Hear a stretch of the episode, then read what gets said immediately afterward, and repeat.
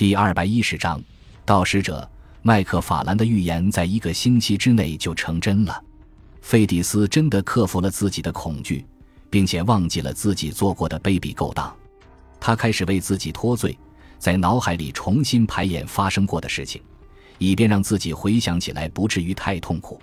现在，费迪斯并不经常遇到他的帮凶，当然，他们会在课堂上见面，一起从 K 先生那里接受指示。有时也会私下里分别与 K 先生会面。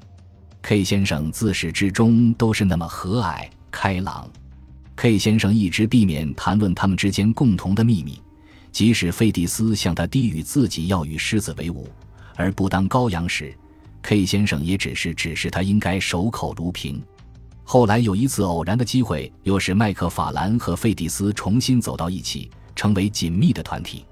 K 先生再次出现解剖尸体紧缺的情况，他的学生们十分渴望有机会实践解剖，而 K 先生又总是信誓旦旦地说尸体供应十分充足。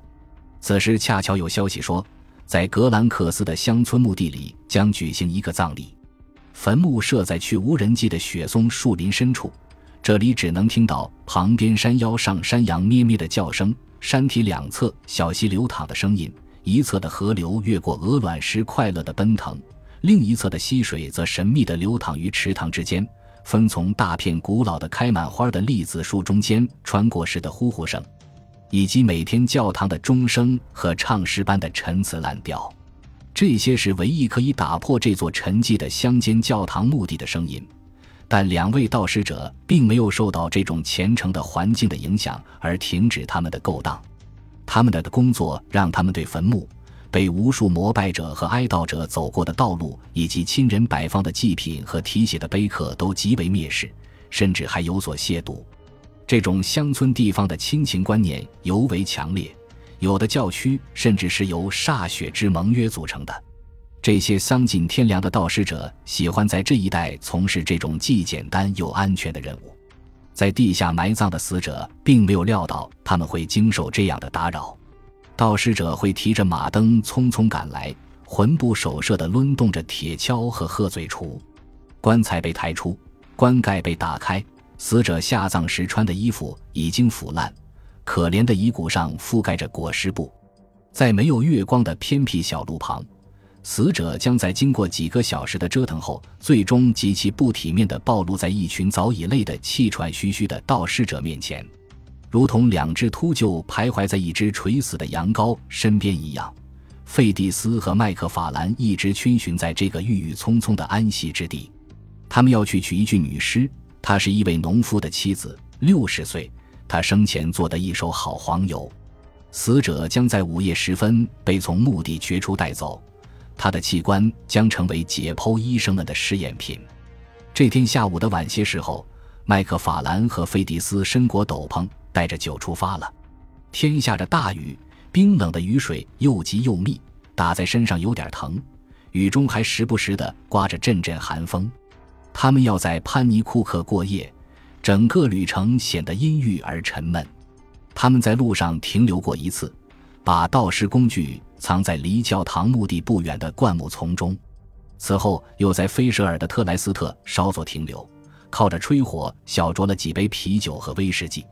到达目的地时，他们将轻便马车安置妥当，给马喂上饲料。他们俩则来到一间包间坐下来，要了小客店最好的晚餐和酒水。屋内点着柔和的灯光，烤着温暖的炉火，冰冷的雨水敲打着窗户。这些都增加了他们用餐时的热情。他们几杯酒下肚，不由得兴奋了起来。过了一会，麦克法兰掏出一块金币递给他的同伴：“给你一个奖励。”他说：“朋友之间这样的好处是经常有的。”费蒂斯把钱装好，对麦克法兰刚才说的话表示赞同。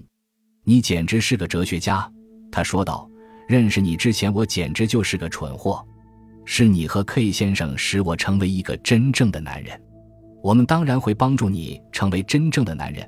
麦克法兰很赞同。那天有个四十出头的大家伙看见尸体时差点吐了，真是个懦夫。可你就不怕？我观察过你。哦，我为什么要怕？费蒂斯如此自诩，这根本就不关我的事。我才不会庸人自扰呢！看，我现在不是还得到了你的赞许和奖赏了吗？他拍着自己的口袋，让金币发出叮当声。麦克法兰听到这些话后，感觉有点惶恐。他现在可能已经后悔把自己的同伴教得如此成功。他还没来得及插话，对方聒噪的自负声又响了起来。最关键的就是不能害怕。我可不想被吊死，麦克法兰。我受够了被人轻视，地狱、上帝、恶魔、对与错、善与恶，所有这些东西都只能吓唬小孩。但是世上的男人像你和我这样，都鄙视这些。这就是我对格雷事件的总结。此时已经很晚，根据他俩的要求，轻便马车已经被牵到客店门口，两盏点亮的灯也已经准备好了。两个年轻人付了钱，接着上路。他们一直朝着去往皮布尔斯的方向走，一直走到城外最后一座房子前。他们熄灭马灯，从一条通往格兰克斯的小路折回来。一路上，除了他们驾驶马车的声响和无尽的雨声之外，一切寂静无声。他们一直在漆黑的天色中摸索着前进，偶尔有一扇白色的木门或是墓碑上的白色石头会在夜色中为他们指引道路。走到满是墓地的树林深处时，村落的最后一丝灯光也消失在夜色之中。他们不得不擦亮一根火柴，点燃一盏马灯。他们来到滴着雨的树林里，顿时被笼罩在巨大的阴影之中。终于，他们到了目的地。他们对这项工作相当在行，用敲的功夫也十分厉害。为了能为掘墓工作提供最佳的照明。他们把马灯挂在陡峭河岸边的一棵树上，当挖到大约深及他们的肩部时，铁锹触到了棺木盖这总共才用了不到二十分钟。当麦克法兰将一块石头扔出墓穴时，正好砸着了挂着的马灯，接着传出一声打碎玻璃的声音。挂在树上的马灯不时地与树干相碰撞，时而发出阴郁而清脆的声音。有一两块石头滚进深深的河谷。瞬间，一切又都归于平静。他们竖着耳朵倾听黑夜里传出的声音，但是除了雨声之外，什么都没听到。此时，大雨已经随着风势渐渐向数里之外空旷的乡村转移。工作已经接近尾声，他们认为摸黑完成任务才是最明智的。棺木已经被挖出打开，他们把尸体装入湿漉漉的麻布袋里，吊在车厢中间，夹在他们两人之间。然后他们驾着马车，沿着灌木丛摸索着前行，直到再次到达通往菲舍尔的特莱斯特的路上。他们心里开始暗自欢呼，驾着马车稳步前进，高兴地向城里的方向驶去。这一晚上，麦克法兰和费斯蒂被大雨淋成了落汤鸡。马车在崎岖而泥泞的雨路上行进时，车上的尸体也随着颠簸的马车左右晃动。时而碰到菲迪斯和麦克法兰的身体，每次尸体接触到他们的身体时，都让他们感到十分恐怖。于是他们开始给对方打气。麦克法兰开了一个有关农夫老婆的低俗玩笑，但是话一出口就被周围的寂静淹没得无影无踪。尸体仍然在左右摇晃，湿淋淋的裹尸布冰冷地扫过他们的脸庞，一股寒意顿时袭上费迪斯的心头。他朝尸体瞥了一眼，这尸体看起来要比刚从坟墓里挖出来时略显得大些。农场狗那凄惨的叫声响彻整个乡村，一路伴随着他们。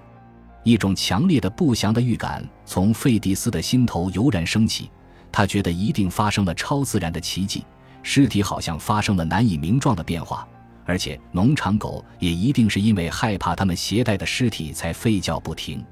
看在上帝的份上。费蒂斯定了定神，说道：“看在上帝的份上，我们点盏灯吧。”麦克法兰似乎对此提议表示同意。